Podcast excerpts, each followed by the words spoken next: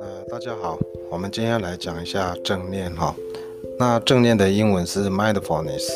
英文是 M I N D F U L N E S S，就是这个 mind 啊，就是有一个心啊，然后 fulness，所以基本上这样就是一个新的一个运作跟新的一个状态。那中文把它翻成正念哈，我们也要把它当成就是一个字，好一个虽然它是两个中文字，但是它其实就是一个字。那这样子的原因就是说，我们如果把它拆成两个字来看正念的话，很容易导致一个误解哈，就是说它好像我们说这个就是代表一种正确的念头，或者是正向的念头哈，那这个容易产生误解。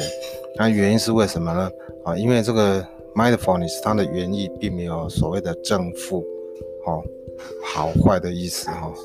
那像有些华人世界哈，他们把它翻成静观哈，安静的静，观察的观，这个似乎还更接近它的原意哈。